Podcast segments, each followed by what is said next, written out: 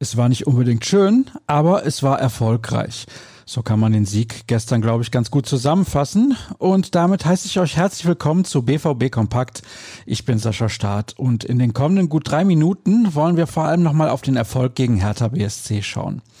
Wie ich es gerade schon angedeutet habe, es war kein Champagnerfußball, den die Elf von Lucien Favre gegen die Gäste aus Berlin geboten hat.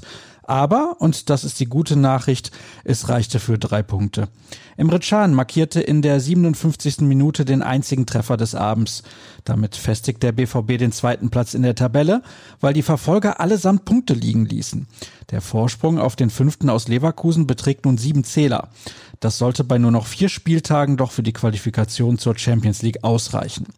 Trainer Favre meinte nach der Partie, es war ein schweres Spiel, aber am Ende haben wir verdient gewonnen. Wir haben das Spiel gut kontrolliert. Hertha hatte einen guten Lauf, deswegen war es nicht leicht. Zu seiner medial diskutierten Zukunft in Dortmund sagte der Coach, ich konzentriere mich auf das Wesentliche und mache meinen Job weiter. Torschütze Chan äußerte sich im Anschluss am Mikrofon von Sky und zeigte sich mit der Formulierung Arbeitssieg einverstanden. Das kann man so sagen, bestätigte der Mann, der Mats Hummels als Abwehrchef vertrat. Er zeigte sich mit dem Defensivverhalten der Mannschaft sehr zufrieden. Wir haben gut verteidigt. Meines Wissens nach hatte Hertha keine richtige Chance. Und dann muss man selbst eine Chance nutzen. Das haben wir gemacht. Befragt wurde er natürlich auch zum aktuellen Fehlverhalten von Jaden Sancho. Man muss ihn manchmal ein bisschen führen. Er ist ein super Junge, auch außerhalb des Platzes. Bei solchen Sachen muss er aber einfach schlauer und erwachsener sein. Vielleicht vertraut er manchmal den falschen Menschen. Da sind auch wir gefragt. Das Umfeld ist sehr wichtig. Unterdessen setzten die Dortmunder Spieler erneut ein Zeichen gegen Fremdenfeindlichkeit. Zum Aufwärmen trugen die Borussen T-Shirts mit verschiedenen Antirassismus-Sprüchen. Und unmittelbar vor dem Anpfiff schlossen sich alle Beteiligten mit einem symbolischen Kniefall den Protesten zum Tod des Amerikaners George Floyd an.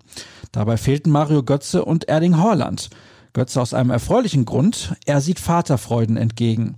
Der Norweger ist hingegen noch leicht angeschlagen und schaffte es deswegen nicht in den Kader. Was passiert heute?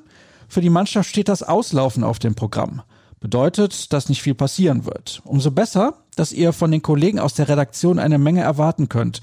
Zum Beispiel den Kommentar zum Spiel von Jürgen Kors.